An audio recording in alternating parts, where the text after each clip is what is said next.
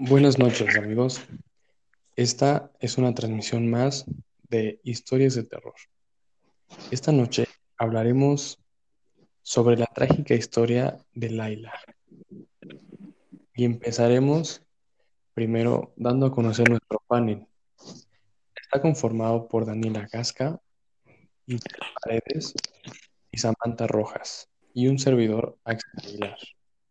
Pues la historia comienza de esta Laila, una pequeña de solo ocho años. A primera vista era como cualquier otro de los niños de su hogar.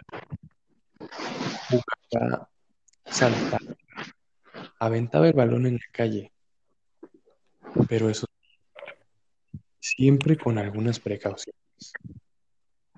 Para algunos, o para los que no sepan, Laila no tenía permitido pasar ninguna coladera y mucho menos pisarla.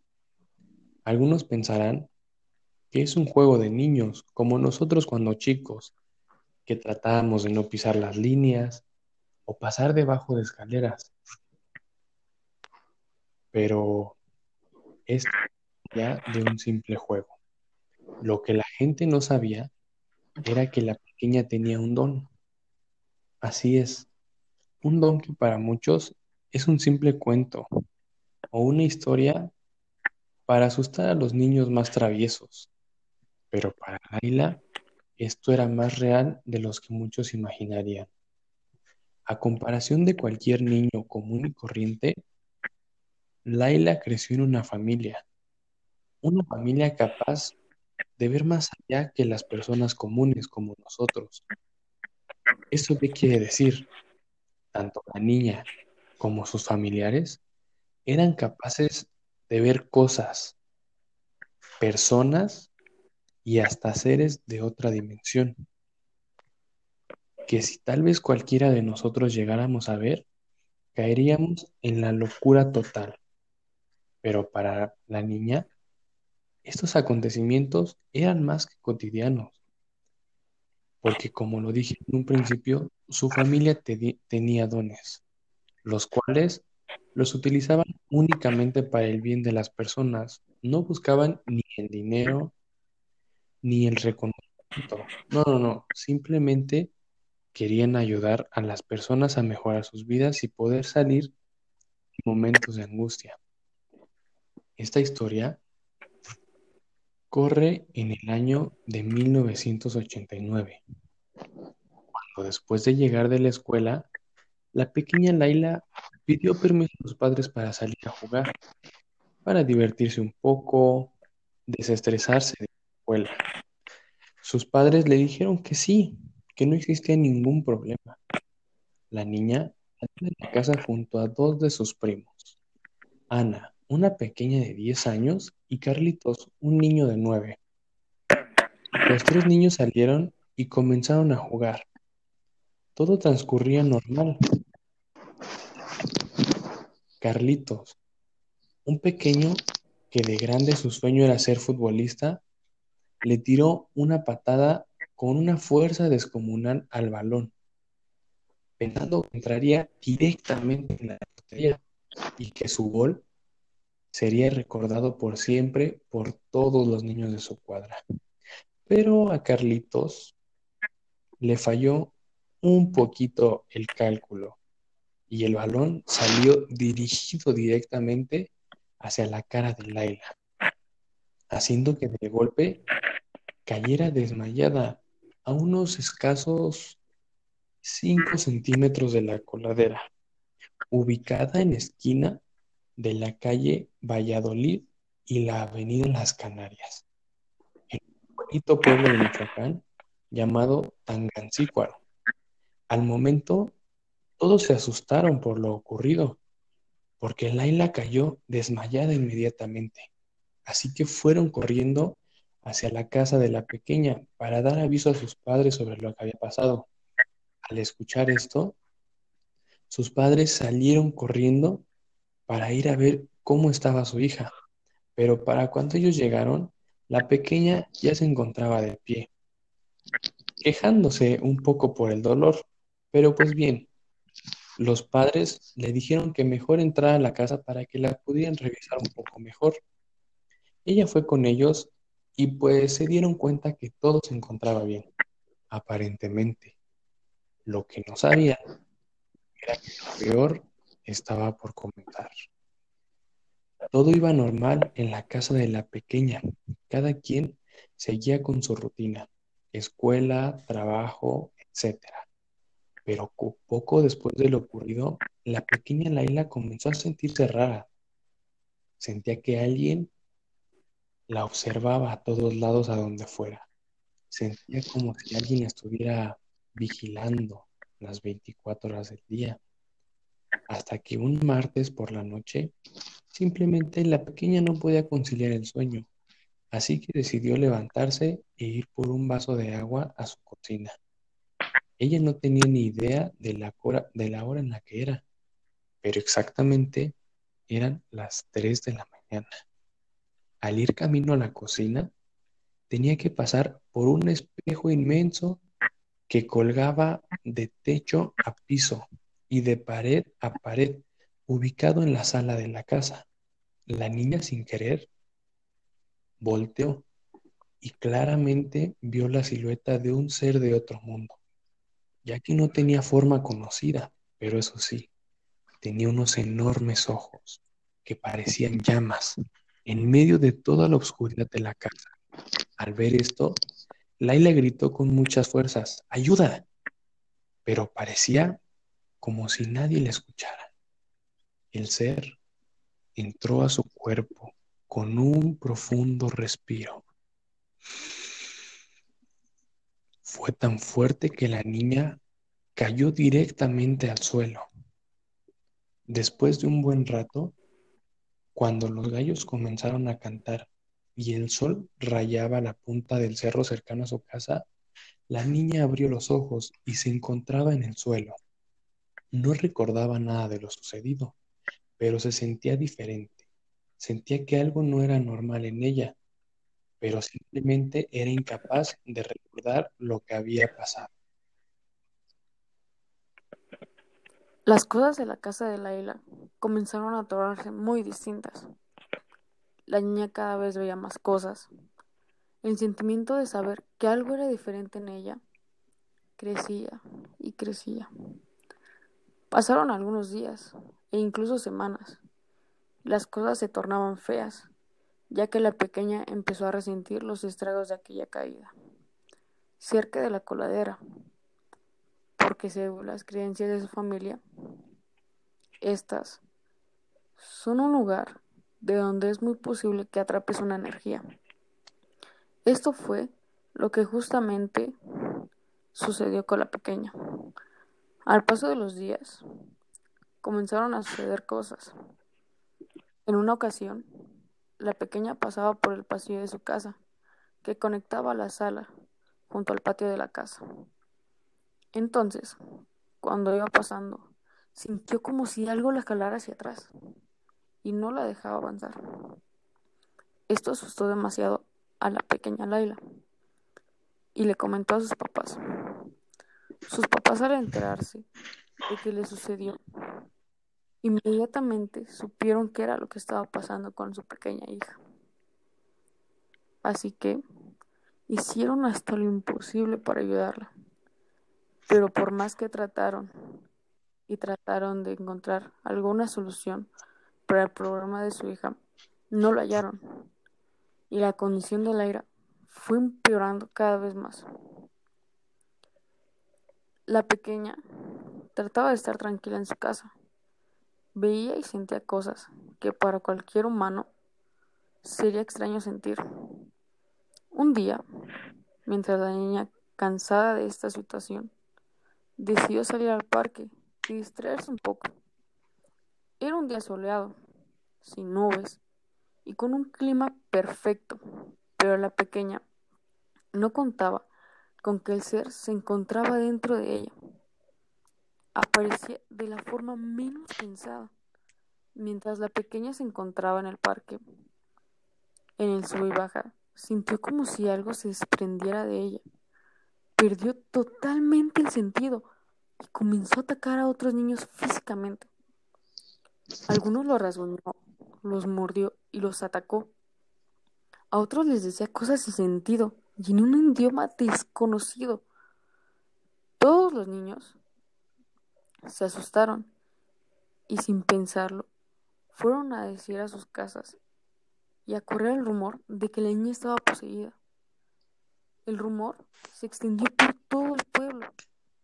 Los padres de los niños y por supuesto de Laila intentaron buscar una solución para el problema.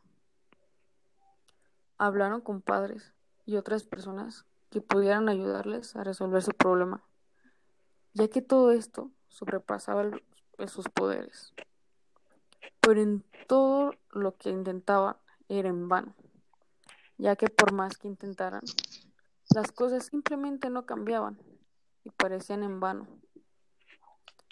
Abro una pequeña pausa para hacer algún comentario de dicha historia. Bueno, pues es una historia muy interesante, me parece. Y para mi parecer, esto me hace recordar mucho a los famosos cazafantasmas. De hecho, yo creo que los cazafantasmas más famosos de toda la historia. Los famosos Warren. Claro, por ejemplo, Lorraine Warren tenía siete años cuando estudiaba en un colegio católico y ella en ese momento empezó a ver cosas muy extrañas para ellas, no, no comprendía lo que era. Y en eso dijo, es un don que yo tengo. Como nadie de mi familia entendió que se trataba de este don, tuve que guardarme este secreto por mucho tiempo, hasta que conocí a mi marido. Al conocer a su marido, le había contado que también él había visto cosas o presenciado esas esas luces y cosas así flotantes rostros que lo miraban, pasos y sonidos muy extraños del cual él no entendía lo que estaba sucediendo. Y al igual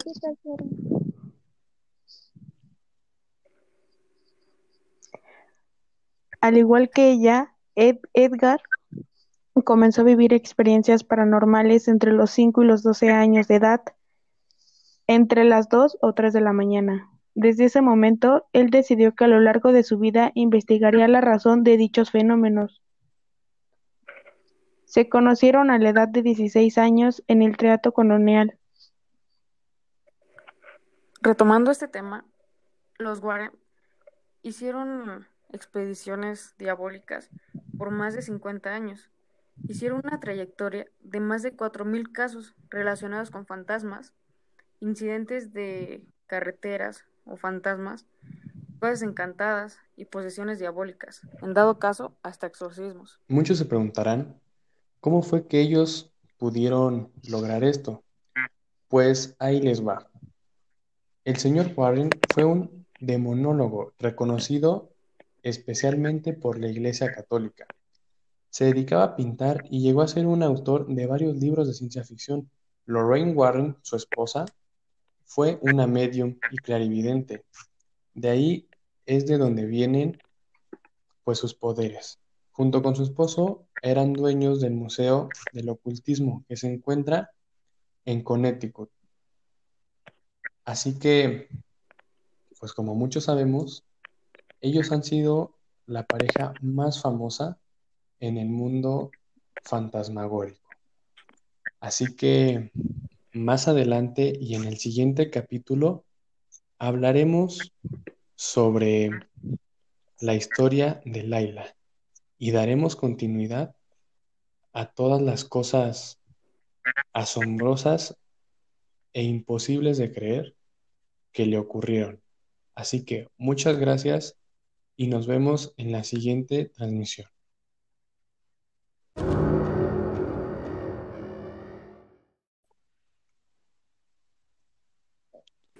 Buenas noches.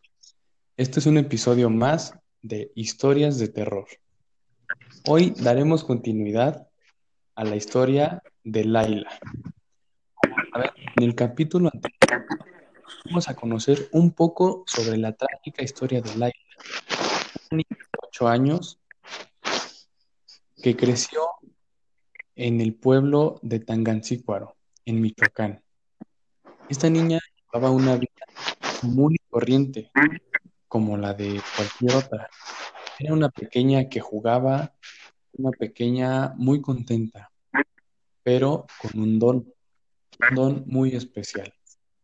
Así que un día mientras jugaban, la pequeña cayó y sufrió un accidente, pero más que un accidente físico, fue un accidente espiritual, que más adelante trajo, trajo consecuencias, y no solo para la pequeña, sino para toda su familia.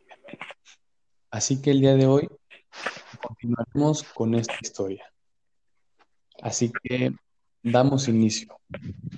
En la vida de Laila pronto comenzaron a suceder sueños, sueños que más adelante se convertirían en realidad. A ella le causaba un poco de desesperación el simple hecho de que no podía hacer nada por ayudar a estas personas que aparecían en sus sueños. Así, Laila comenzó a soñar cosas que los pocos días se convertían en realidad. Uno de ellos era el caso más sonado en el pueblo, fue la extraña desaparición de Jacinto, hijo de María, la señora que hacía el aseo en la escuela. Este pequeño desapareció un sábado por la noche y su familia no sabía por qué o cuál era la razón de su desaparición.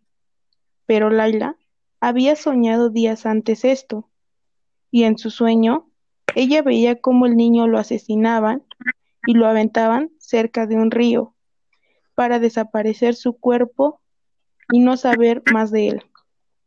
Y efectivamente, tal cual fue el sueño de Laila, que en la mañana siguiente del martes de la semana siguiente, el cuerpo del pequeño Jacinto fue encontrado a la orilla del río, y una vez más en el pueblo se estremeció al saber que Laila sabía esto. Por un momento, el pueblo pensó que tener a Laila iba a ser un beneficio, pues iba a ayudar a saber a las personas qué pasaría en su futuro.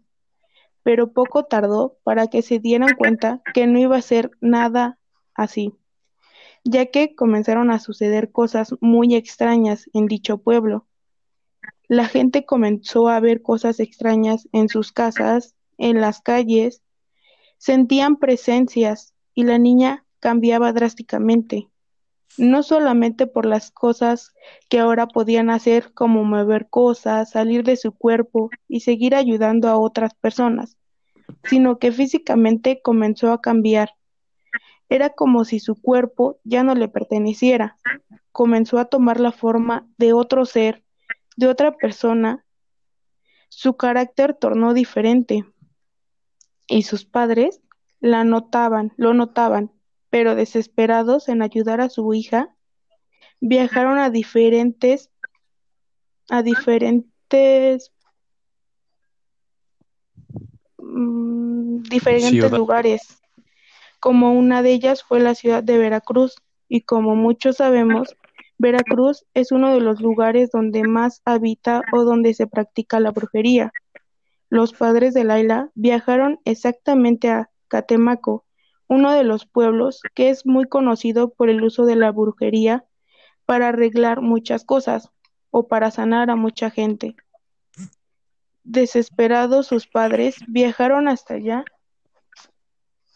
con la niña, fueron buscando una solución a su problema, pero al llegar con quienes ellos pensaban que iba a ser el remedio, Simplemente no tuvo palabras para describir el estado de la niña. Era algo impresionante para ellos, algo que jamás habían visto.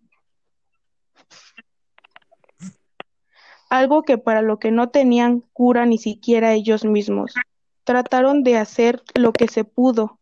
Le dieron antídotos, le hicieron limpias, le hicieron de todo lo que ellos estaban acostumbrados a hacer a la gente que, que los visitaba.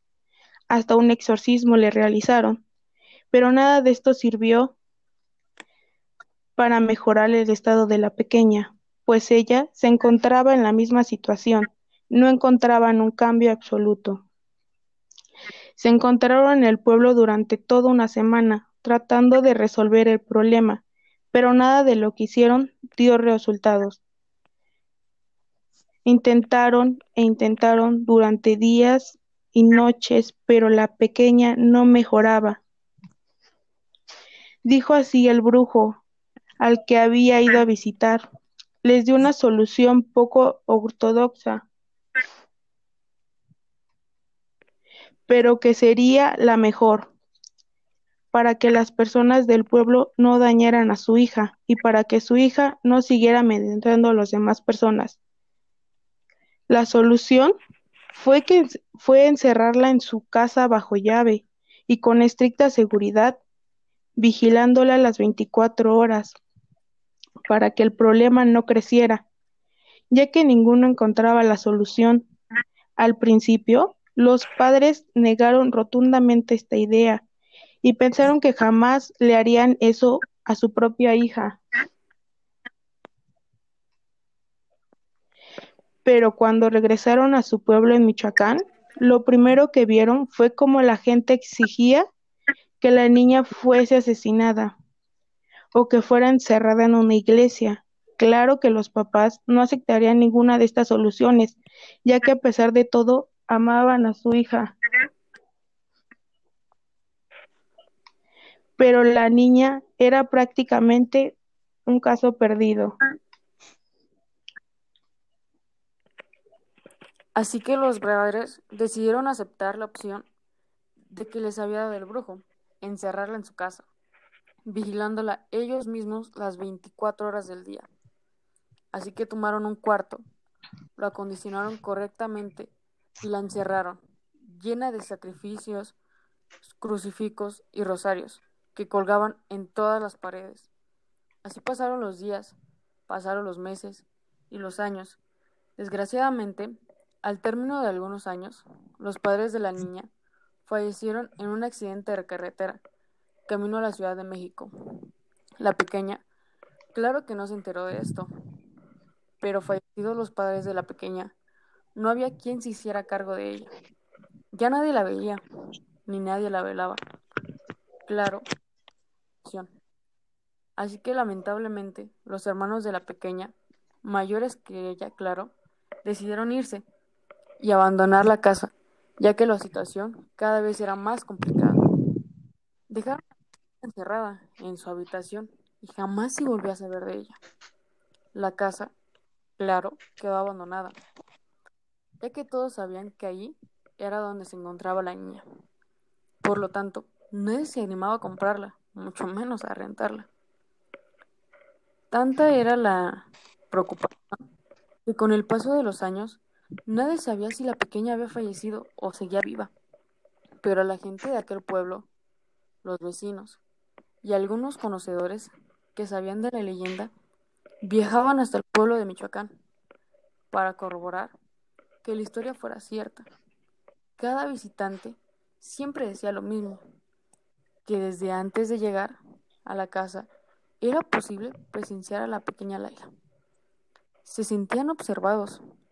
En la actualidad es posible visitar la casa, pero desde el momento en el que se llega, tiene una sola advertencia, que al visitarla, nada volverá a ser igual. Así es.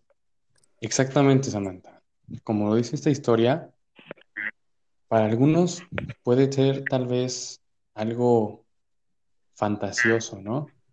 Puede ser algo que realmente, pues, no tiene algún, alguna base real, ¿me entiendes?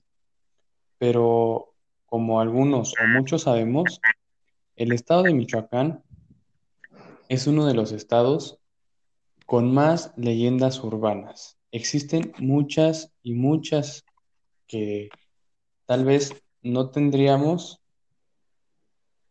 de tiempo más bien para acabarlas.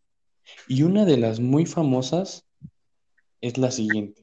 Si me permiten ustedes y el público, les voy a contar un poco sobre la mujer de las curvas de Tepemán.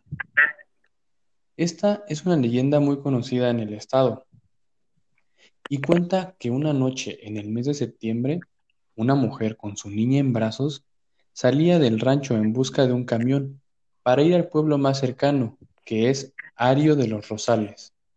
En el transcurso del viaje, a pie en busca de un camión, la señora fue atropellada. Al día siguiente se puso la cruz para que el espíritu de la señora y la hija pues no molestaran a los ausentes. Como bien sabemos, en muchas ciudades e incluso en la, en la Ciudad de México, cuando una persona muere en una avenida, en alguna calle, este, la gente tiene la costumbre de colocar una cruz en honor al fallecido. Y pues obviamente Michoacán no es la excepción, ¿verdad? Entonces, eh, al paso de las semanas, un camionero en la noche iba directo a su casa cuando pasó por la cruz donde había fallecido la señora. La señora detuvo el camión y él siguió. A los cinco minutos volteó al asiento de atrás y vio sentada a la señora que había visto hace un rato, porque como sabemos, no se detuvo el camión cuando la señora le hizo la parada. Así que él siguió adelante y en cuanto volteó, la encontró sentada en uno de los asientos traseros. Así que inmediatamente el chofer frenó, volteó para atrás y ¿qué creen? La señora ya no se encontraba arriba. Eso se dice. Hice y aquí existe alguien que hizo el experimento, que dice y cuenta un poco sobre, sobre su vivencia. Así que se los voy a leer. Dice, hice el experimento para ver si era cierto. Fui en busca de cobre, pero encontré oro. No apareció la señora sola, apareció con su hija, lo cual los vi. No me paré, traté de tomar foto, pero sentí algo que me decía, no lo hagas. A los cinco minutos escuché el llanto de un niño en la cajuela. Pensé en parar, pero no. Seguí avanzando y dejé de escuchar el llanto. Puedo decir que es real, ya que sentí un terror profundo, que no pude dormir varias noches, pero gracias a Dios estoy bien.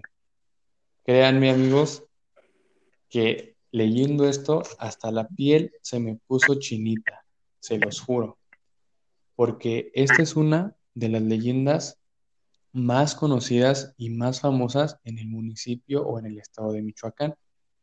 Y como esta, existen muchísimas más. Existe el Hospital de Morelia, existe muchísimos más.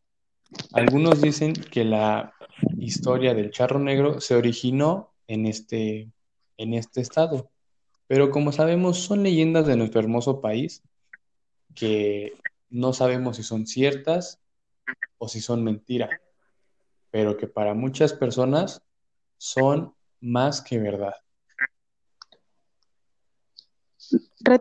Retomando un poco nuestra, leyenda, eh, hablaremos de un pequeño caso anónimo, retomando lo de los sueños. Eh, es una pequeña de un estado de nuestro país que tenía un amigo imaginario. Este, esta pequeña jugaba con él, cosas normales. Y de la nada, el pequeño amigo desapareció. Eh, con el paso de los días, la pequeña se sentía un poco triste y desanimada. Eh, fue llevada a psicólogos y su mamá un día le preguntó qué había pasado, ya que su mamá sabía de la existencia de este pequeño amigo imaginario. Eh, la pequeña le comentó a su madre que su amigo había, sido asesinado por su mamá y que este pequeño había sido metido en pequeños tambos y había sido tirado a un canal. Eh, al paso de los días, em, su mamá se preocupó y pasó este caso en las noticias. Lo asombrante de esto es que la historia sucedía así, tal como había pasado con la pequeña tenía el amigo, tenía problemas con su mamá y fue asesinado por su madre. El pequeño fue metido en pequeños tambos y fue tirado a un canal. Su cuerpo fue encontrado días después y pues esta es la pequeña historia que nos comenta pequeño escucha anónimamente. Entonces, nos estás diciendo que la historia es verídica. O sea, Exacto. Fue basada en hechos reales y nos la mandó un pequeño escucha de nuestro de nuestro podcast. wow, wow. Yo creo que estas son de las cosas que, que más impresionan, ¿no? O sea, que porque para muchos, como en mi caso, a mí se me hace algo fantástico e increíble este, conocer o creer sobre ese tipo de cosas, ¿no? Es algo que realmente me cuesta trabajo creer porque jamás me ha sucedido, jamás lo he vivido en carne propia, pero conocer y saber que estos tipos de casos son reales, de verdad, me hace volar la cabeza, me explota totalmente. Así es, compañero. Han sucedido bastantes casos y como tú lo dices, eh, son casos verídicos que nos comparten escuchas y te lo juro, al, al leerlo se me pone la piel chinita, siento un escalofrío por completo. No he compartido una vivencia así con alguien directamente, pero no me ciego a que estas cosas puedan pasar, ¿sabes? Claro, sí, sí, sí, te entiendo. Y pues, ¿alguno de nuestros compañeros del panel quiere agregar otra cosa? ¿Alguna experiencia que haya vivido? No sé, lo que ustedes deseen. Pues tal vez como ya está mencionado, eh, es cuestión de tal vez de no que hayas vivido en tu, en tu propio, en tu propia vida, pero al escuchar cada historia y escuchar que realmente han pasado, eh, hace pensar muchas cosas en cuestión a esto, si realmente existe o solo son mitos, ¿no? Sí, pues, o sea, yo creo que, que mucha gente, al igual que nosotros, está dudosa, ¿no? Está dudosa, está incrédula. Y les digo, simplemente es mi caso, pero, o sea, al escuchar todo esto, para mí me crea un conflicto enorme, ¿saben? El saber que, que existen estas cosas y saber que en cualquier momento te pueden suceder, ¿eh? Porque déjenme decir que este tipo de cosas no avisa. Simplemente me imagino que cuando te toca, te toca. Ahora sí que aquí queda precisamente esta palabra y pues simplemente yo la verdad espero que jamás me suceda algo así. Más bien siento que la gente cree hasta que le pasa algo. Porque si cuando te cuentan, lo, ay, sí, mira, este me está mintiendo, no. Pero realmente cuando te pasa, comienzas a ver la verdad de todo esto. Y que pues no solo son mitos o leyendas que la gente inventa para asustar a niños, como bien ya mencionado. Sí, yo, yo creo que todo mito tiene detrás una verdad y, y no lo vamos a descubrir hasta el día que nos suceda. Me encuentro asombrada por dichas historias y deseándoles que tengan una bonita noche. Nos despedimos, pero no sin antes decirles que nos sigan escuchando y pues sigan aquí, ya que tendremos la continuación de la pequeña historia de aquella niña Laila. Hasta luego. Bueno, nos vemos en la siguiente emisión. Que pasen una buena noche. Hasta luego.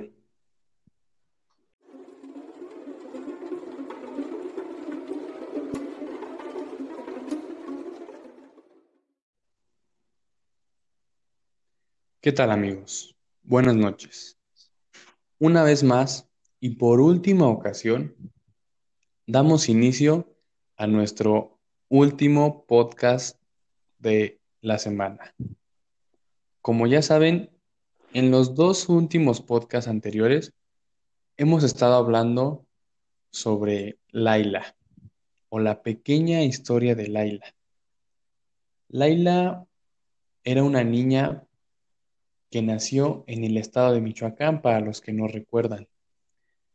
Eh, era una pequeña niña que tenía dones muy diferentes a los que estamos acostumbrados. La niña era capaz de ver cosas, su familia eh, tenía los mismos poderes y eso no era todo. Todo iba normal en la vida de Laila hasta que sufrió un pequeño accidente que cambiaría el rumbo de su familia, el rumbo de su vida. Esto la llevaría a recorrer muchas partes del país, la llevaría a conocer incluso el estado de Veracruz y todo para tratar de ser sanada. Desgraciadamente, esto no fue así. La niña no se pudo recuperar y eh, a su familia le dieron una opción para que la niña pudiera seguir viva, ya que en el estado todos, todos, todos la odiaban. O no es que la odiaran, simplemente le temían a lo que era capaz de hacer. La niña vio cosas que más adelante sucederían, pero también pasaron muchas desgracias. Así que damos inicio a, las, a la tercera parte de la historia de Laila.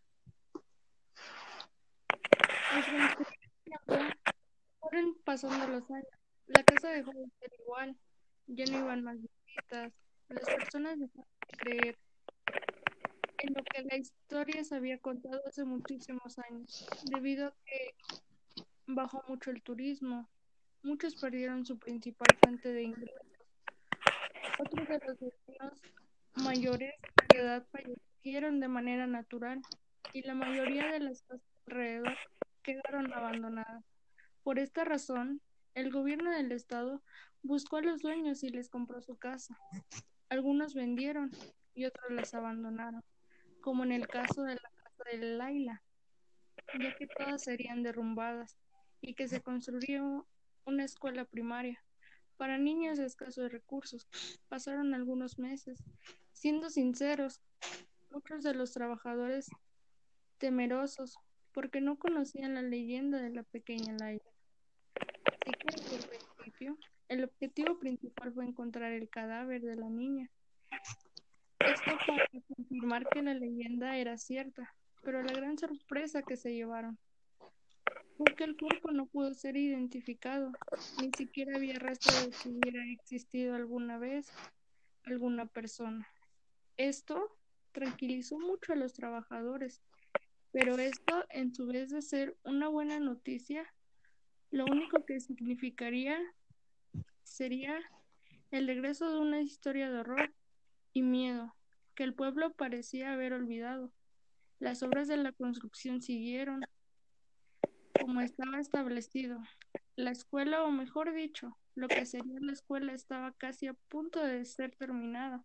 Solo le faltaban uno que otro detalle. Precisamente, cuando uno de los edificios se encontraba en la última fase, una de las personas contratadas para pintar se encontraba arriba de un andamio, pintando el, al exterior del edificio, cuando de pronto se escuchó un grito. Así corrieron hasta el lugar de donde se originó aquel sonido. Cuando llegaron a ver qué era lo que estaba pasando, encontraron al hombre tirado en el suelo y sin vida, pero no se explicaban cómo fue que cayó, si el andamio se encontraba estable y sin señales de haber movido. Esto los preocupó un poco, pero no le dieron importancia. Como toda en construcción siempre ocurren accidentes. Al paso de los días, en la comenzaron a suceder cosas cada vez más, torna más extrañas. Algunas veces se escuchaban que trabajaban en lugares donde, se encontraba, donde no se encontraba nadie. Otras veces se les perdía material, algunos instrumentos, para trabajar se descomponían de la nada. Esto hizo que algunos de los trabajadores empezaran a recordar la historia de Laila, la pequeña niña poseída. Los rumores comenzaron a expandirse entre todos los trabajadores de la construcción, y esto no se detuvo de los ingenieros de la obra, y se siguió adelante con algunos problemas y situaciones fuera de lo normal. Se pudo complementar la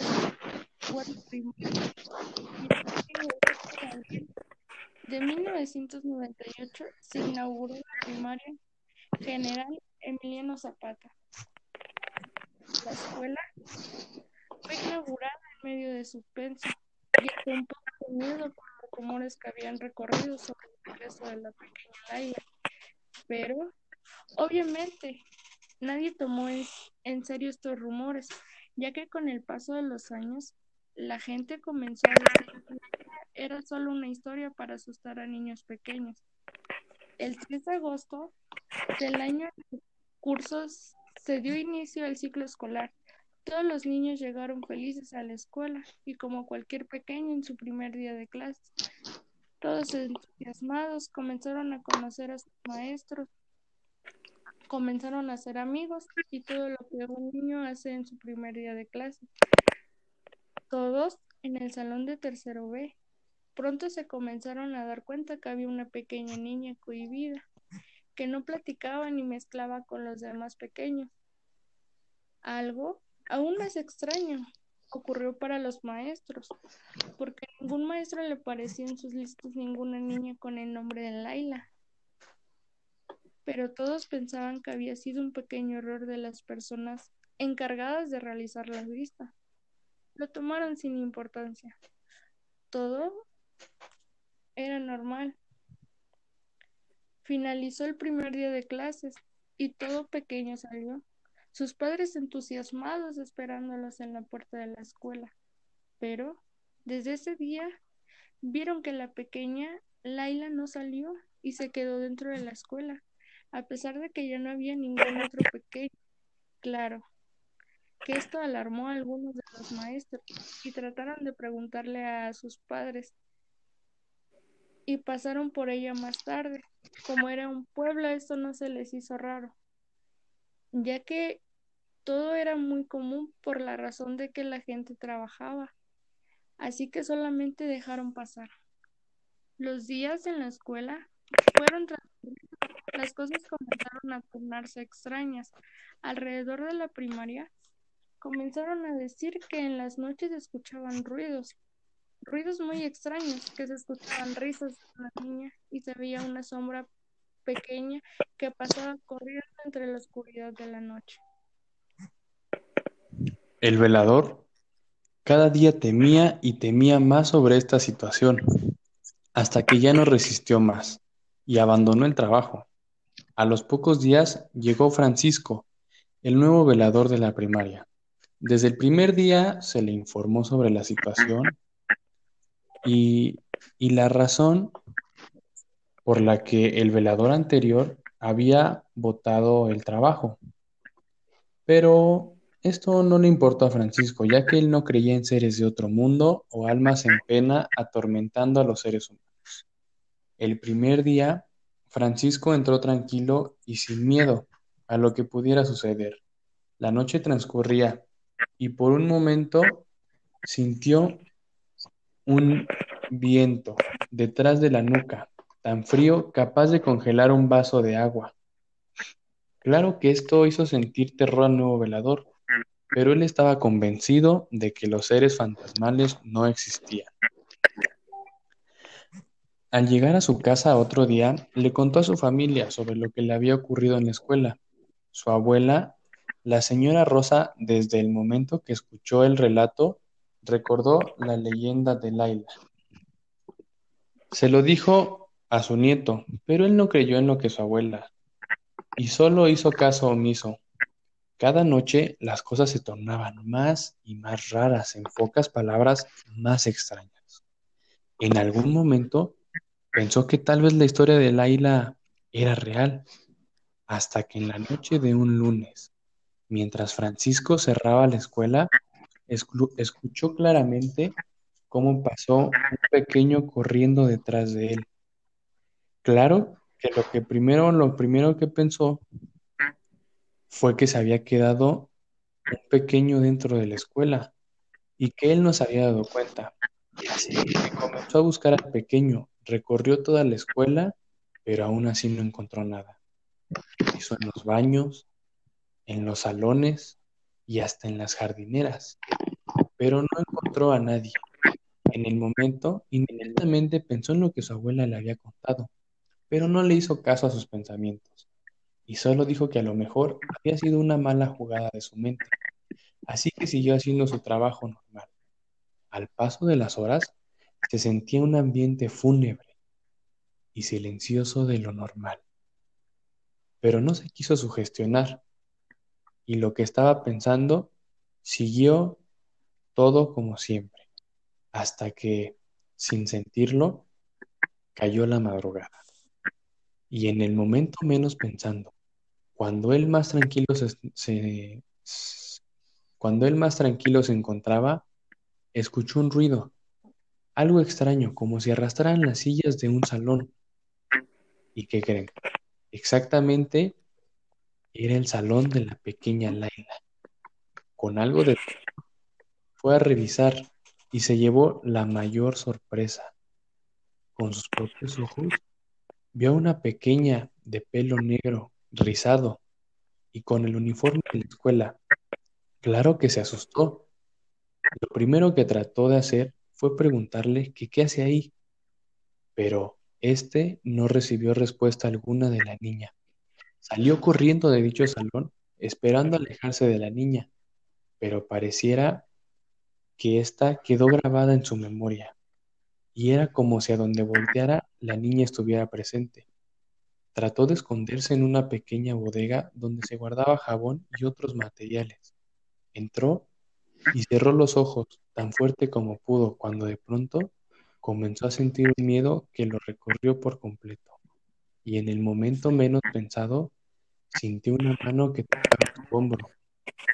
Abrió los ojos y lo que vio fue un ser de otro mundo, con una cara y un cuerpo imposible de describir. Gritó y gritó tan fuerte que de un momento a otro tirado en el suelo, sin saber de sí mismo. Después de un rato, el joven despertó y recordó lo que se había sucedido. Su mente le trajo los recuerdos de la noche anterior y el joven sintió cómo el miedo y el frío que había sentido lo volvió a recorrer completamente. Cuando salió de la bodega, los niños ya se encontraban dentro de la escuela. Los maestros lo vieron y lo primero que notaron fue su color pálido y sus ojos como si estuvieran totalmente perdidos como si hubiera visto algo inusual. Era como si no se encontrara presente. Todos en la primera, en la primaria trataban de preguntar qué era lo que le había sucedido, pero Francisco ni siquiera era capaz de mencionar algo de lo que había pasado la noche anterior. Rápidamente lo llevaron a su casa y le dijeron a su familia cómo era que lo habían encontrado.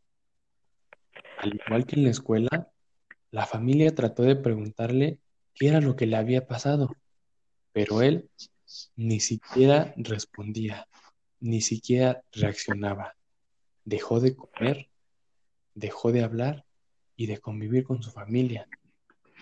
Obviamente todos se encontraban muy desesperados, pero llegó la noche y sucedió algo indescriptible. Al caer la mañana, entraron a la habitación de Federico y lo encontraron en el suelo, sin vida. Pero en la pared había un mensaje que estremeció a todos. Y dice así, la incredulidad de un hombre lo llevó a su propia ruina. Atentamente, Laila Cristina Valdés Urrutia. Bueno, esta es una historia un poco impactante. Eh, cabe aclarar que cuando somos pequeños somos incapaces de diferenciar la ficción de la realidad y la gente matosa se aprovecha de eso, intentando corromper nuestras mentes con cuentos macabros de muertos y fantasmas. Cuando crees que te das cuenta que toda escuela tiene su mito y su leyenda, y que todo estudiante te intentará dar miedo, si eres no.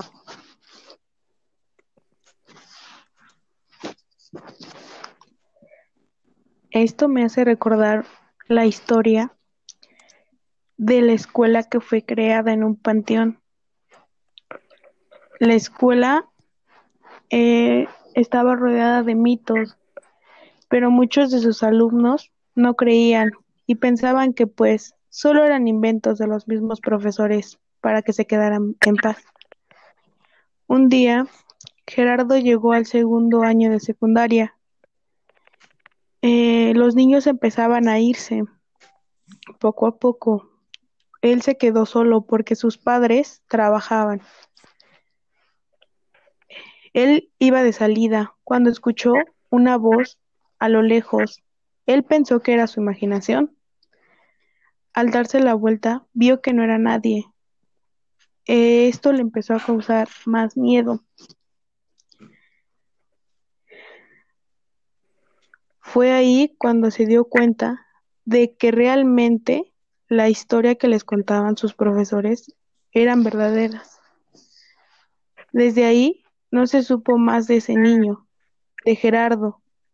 Los profesores siguen diciendo que fueron los espíritus del cementerio. ¿Cómo olvidar aquellas historias que todos nos contaban en las escuelas, no?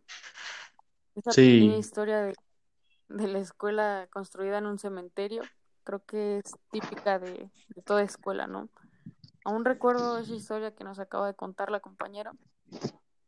Es una historia a la vez un poco trágica, ya que también es basada en hechos reales, ¿no? Eh, me resulta un poco impactante, ya que no, no se volvió a saber nada de aquel pequeño, ¿no?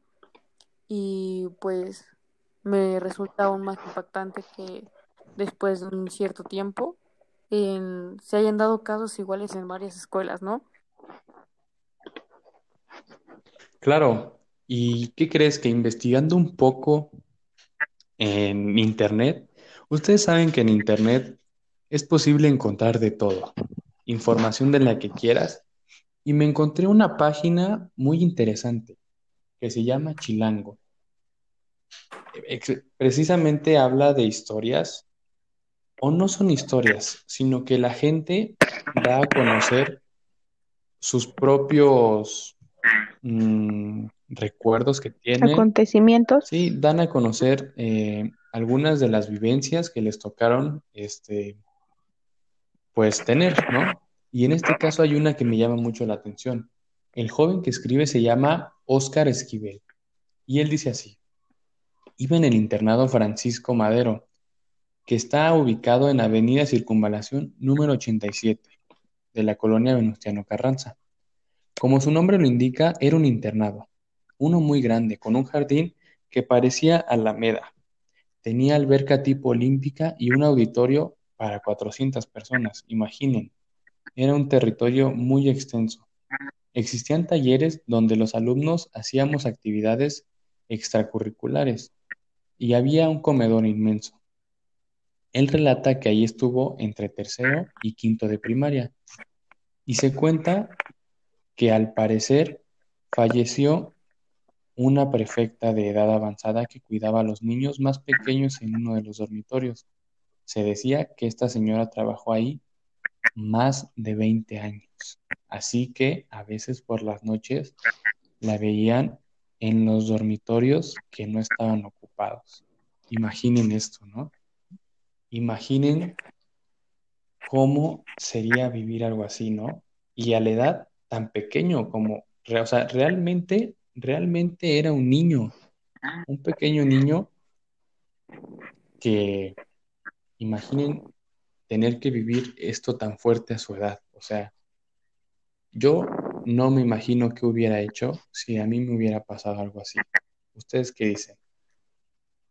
Imagínate tener punzadas en la cabeza, no sé, de que estar pensando en qué va a pasar y que algunas de, ¿cómo se podría decir? Algunas figuras o siluetas que ves no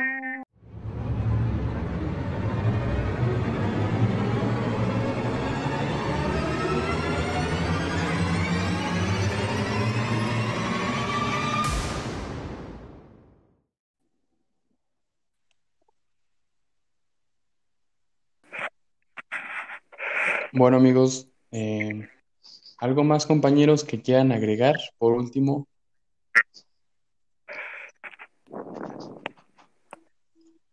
Pues cabe aclarar que la mayoría de las historias de escuelas o así, pues cuentan lo mismo, ¿no? Gracias a Dios que tenemos un país lleno de leyendas urbanas y de muchos tipos, ¿no? Eh, tomando un poco lo de los orfanatos, eh, creo que no, no queda de más eh, retomar un poco la del orfanato de, de las niñas, ¿no? Que era uno de monjas y pues, etcétera. Creo que ya muchos se la saben, ¿no? Sin más por el momento, quisiera despedir este episodio. Se despide Samantha Rojas. Ixel Paredes. Daniela Gasca. y su servidor, Axel Aguilar. Pues esto fue todo. Espero haya sido de su agrado y nos vemos en la siguiente emisión de Historias de Terror. Que pasen una excelente noche y a nombre de todos compañeros nos despedimos. Hasta luego.